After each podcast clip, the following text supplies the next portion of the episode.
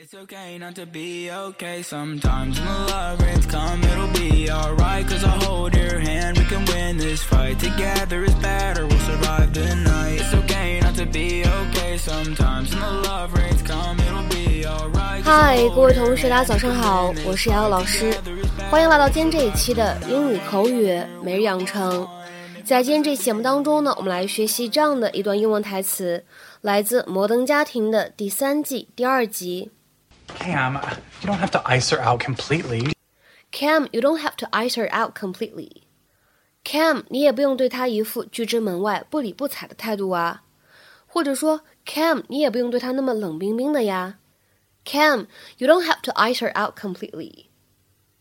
Cam, you don't have to ice her out completely. 那么在这样的一段英文台词当中呢，我们需要注意的发音技巧有这样几处。首先，第一点，当 don't 和 have 出现在一起，那么这个时候呢，当中存在一个不完全爆破的现象，我们呢可以读成是 don't have，don't have，don't have。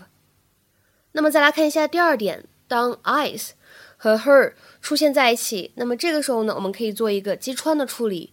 你会感觉啊，读起来好像字母 h 没有发音一样。我们呢读成是 icer，icer，icer。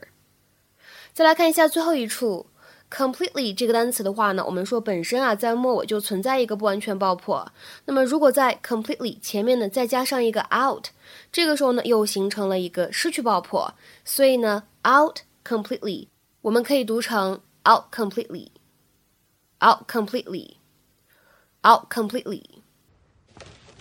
Good morning, Princess. Good morning, Lily. It's very adorable, Mitchell, but having kind of a rough morning. Teddy up. I'm sorry, Lily, those days are over. Now, here's your lunch. Go get your bag. We will be leaving shortly. Cam, you don't have to ice her out completely. Do you think I'm enjoying this? But I need her to detach from me before the new thing comes, or who knows what she'll do to it. Why are you saying thing instead of baby? Kill a new baby. Oh, um, look, I, I know this is hard, but I really appreciate what you're doing. And believe me, I take no pleasure in seeing you suffer like this. I take a little pleasure. No, but there, there are very few parenting issues where I come out on top. You know, I'm distant. I work too much. My French braiding is sloppy. Finally, you know, something that isn't my fault. Ready. Okay. Could you please just go put her in her car seat while I compose myself? Right, you know what, Cam? Why don't I just take Lily to preschool on my way to work? I think that would be best. Let me just whip up a smoothie for you before you go. I push the buttons, Daddy. You certainly do. 那么在今天节目当中呢，我们讲一个表达跟 ice 跟冰有关系。 在英文当中，什么叫做 ice somebody out？指什么样的意思呢？可以用来指冷漠的对待某一个人，毫不热情、不理不睬这样的意思。ice somebody out。我们来看一下英文解释：to treat someone with a lack of affection or warmth。那么下面呢，我们来看两个例子。第一个，I don't understand why Brandon is icing me out like this. What did I ever do to him? 我不明白为什么 Brandon 对我这么冷漠，我是对他做了什么吗？I don't understand why Brandon is icing me out like this. What did I ever do to him? 再比如说，我们来看第二个例子，Tim has been icing me out a whole week, but I don't know why.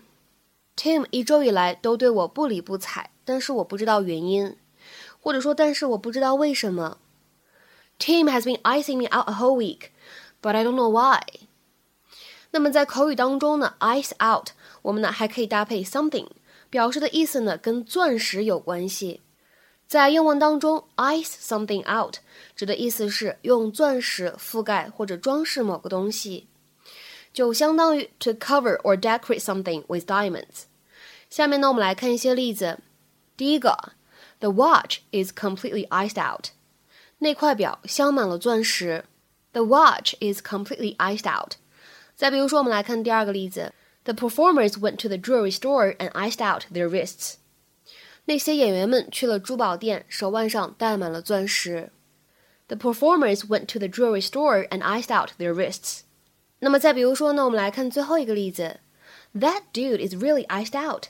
那哥们儿身上带了好多钻石。That dude is really iced out。 那么在今天节目的末尾呢，请各位同学尝试翻译下面这样一个句子，并留言在文章的留言区。Did you see that rock he got her? Her finger is totally iced out now. Did you see that rock he got her? Her finger is totally iced out now. 这样一段话应该如何去理解和翻译呢？期待各位同学的踊跃发言。我们今天这期节目呢，就先讲到这里，拜拜。